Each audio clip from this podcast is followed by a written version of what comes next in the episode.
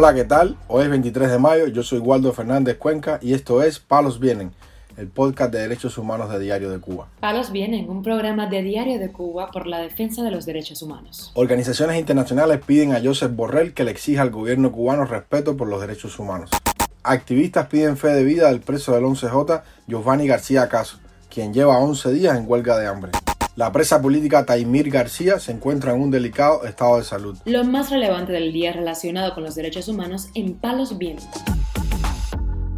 Comenzamos informando que un grupo de organizaciones internacionales exhortaron este lunes a la Unión Europea a que priorice el tema de los derechos humanos en su relación con el gobierno cubano. En carta dirigida al jefe de la diplomacia europea, Joseph Borrell, estas organizaciones resaltaron que el gobierno cubano continúa violando los derechos a la libertad de expresión, a la reunión pacífica y asociación y sobre todo sofocando las voces disidentes. Al respecto, Eric Heniche, directivo de Civil Rights Defenders con sede en Suecia, expresó a Radio Televisión Martí. Queremos primero aclarar que la Unión Europea necesita exigir que Cuba cumpla con lo que dice el acuerdo con la Unión Europea sobre democracia y derechos humanos. Si no, es que la Unión Europea pierde credibilidad. Indicó Eric Jeninske, director del programa para América Latina de Civil Rights Defenders, una entidad con sede en Estocolmo. Exigimos que la Unión Europea asegure que la sociedad civil independiente en Cuba y las organizaciones de derechos humanos de Europa puedan participar en el diálogo de derechos humanos que se realizará este año.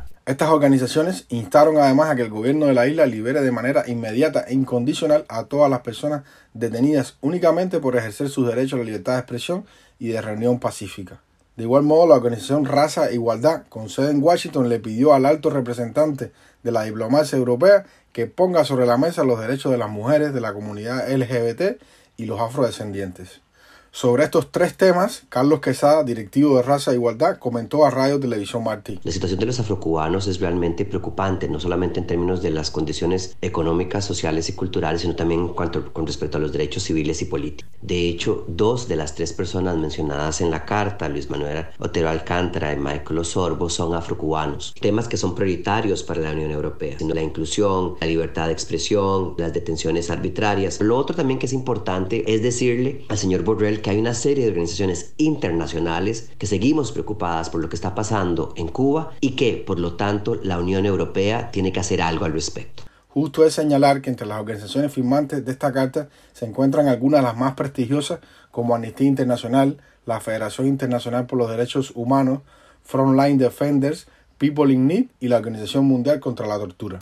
Por otro lado, también informamos que miembros del movimiento Cuba de Luto y la esposa del preso del 11J, Giovanni García Caso, pidieron fe de vida a este prisionero, quien cumple ya 11 días en huelga de hambre en la cárcel Cuba Sí en la provincia de Holguín.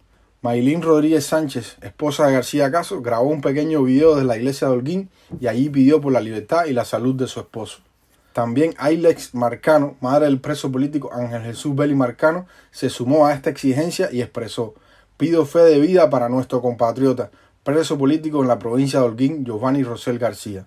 A esta iniciativa también se ha sumado Ana Mari García, madre de la presa política Brenda Díaz, quien pidió a las autoridades del régimen que divulguen información sobre el estado de este recluso.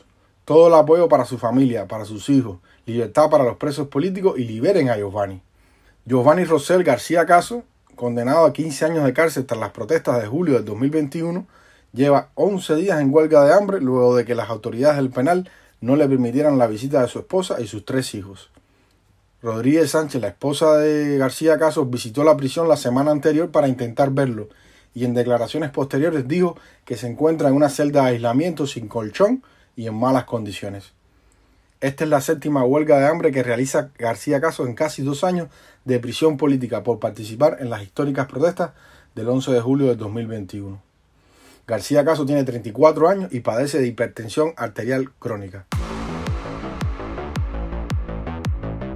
Palos viene. Para finalizar, damos a conocer que la vida de la presa política Taimir García Meriño peligra en el penal Kilo 5 de Camagüey, en donde está recluida hace más de dos años, según denunció el Observatorio Cubano de Derechos Humanos en su cuenta de Twitter. Según el testimonio de su esposo Olmín Rivas Carmenate, la salud de Taimir se ha deteriorado mucho debido a que realizó una huelga de hambre de seis días en la que exigió ser liberada, ya que ella considera que está presa por delitos que no cometió. Según el esposo de esta activista, la presa política padece de bronquiestasia, que es una afección que daña las vías respiratorias de los pulmones, y también padece de hipertensión arterial, ciclemia, diabetes y gastritis. Olmi Rivas señaló que su esposa y presa política tiene también una grave inflamación en la vesícula y comentó que la pasada semana, después de dolores y fiebres intensas, un médico la examinó y le dijo que estaba presentando problemas con la vesícula. Según los síntomas, todo parecía indicar que tenía que operarse. El médico de la prisión de Kilo 5 le dijo a Taimir que agilizarían los trámites para que un cirujano la examine en la cárcel a ver si la pueden operar lo antes posible. Ha señalado su esposo en su denuncia. Taimir García es una activista de la Unión Patriótica de Cuba y reside en Las Tunas. Su detención ocurrió el 21 de abril de 2021 junto a Adrián Góngora y Damián Echevarría, con motivo de una protesta pública contra las altas multas de inspectores estatales. Luego de un año recluida sin juicio, fue condenada a cinco años de privación de libertad por los presuntos delitos de doble atentado, desacato y resistencia, y encarcelada en la prisión conocida como Kilo 5, a más de 150 kilómetros de su hogar.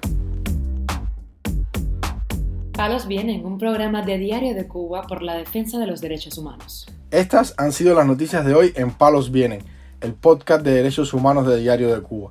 Pueden escucharnos en DDC Radio, Spotify, Google Podcasts, Apple Podcasts, Telegram y SoundCloud. Yo soy Waldo Fernández Cuenca y mañana regresamos con más noticias.